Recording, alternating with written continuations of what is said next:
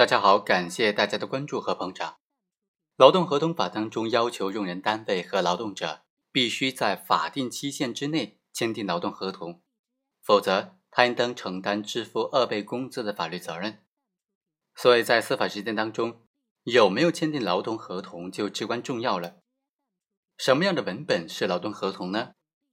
一定要有“劳动合同”四个字的东西才叫做劳动合同吗？入职登记表、入职须知等等文件，能不能当做是劳动合同呢？或者说，能不能据此认定存在劳动合同关系呢？今天就和大家简单的来聊一聊这个问题。根据《劳动合同法》第十七条的规定，劳动合同应当具备下列的条款：用人单位的名称、住所、法定代表人或者是主要负责人，劳动者的姓名、住址、居民身份证号。或者其他的有效身份证号码。劳动合同的期限、工作的内容、工作的地点、工作的时间、休息休假、劳动报酬、社会保障、劳动保护、劳动条件、职业危害防护、法律法规规定的应当纳入劳动合同的其他事项。劳动合同除了前款规定的必备的条款之外，用人单位还可以和劳动者自行的协商约定试用期。培训、保守商业秘密、补充保险和福利待遇等等其他事项，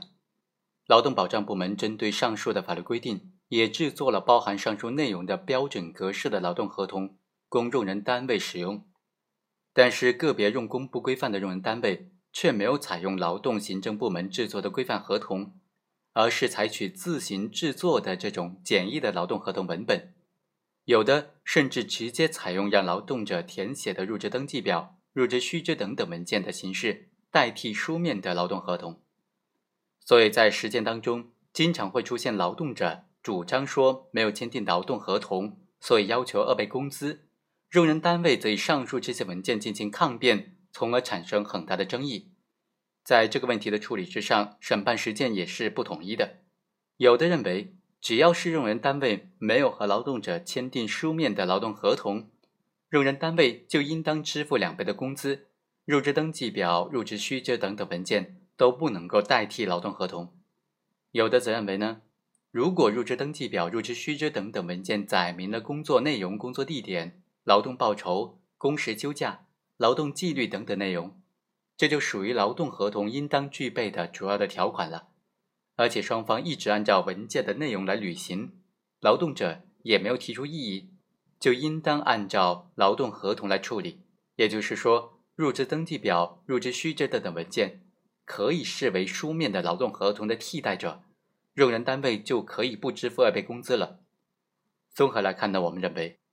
劳动者能否主张二倍的工资，关键是如何认定非劳动合同文件的法律性质。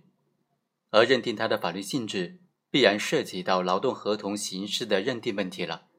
劳动合同它是用人单位和劳动者之间确定的劳动关系，明确双方权利义务的协议。法律规定建立劳动关系应当是签订书面的劳动合同，它的目的在于更好的保护当事人的合法权益，使得当事人的权利义务都固定下来，形成稳定的劳动关系。至于采取何种书面形式或者格式，法律并没有更加具体的强制性规定了。而根据我国合同法的相关规定，书面形式是指合同书、信件、数据电文，包括电报、电传、传真、电子数据、电子邮件等等，都可以是有形的表现出来所载内容的形式。所以，劳动合同的书面形式也是不应该特定化的。书面的劳动合同也并不仅仅限于规范的劳动合同书，以非劳动合同书的形式的文件为载体，约定劳动关系双方权利和义务，它并不为法律所禁止。这个文件也可以视为书面的劳动合同。对于有文字记载，而且对双方之间的权利义务明确约定的其他的非劳动合同书的形式，双方已经实际履行，而且个人并没有提出任何异议。那么就可以认定为是书面形式的劳动合同了。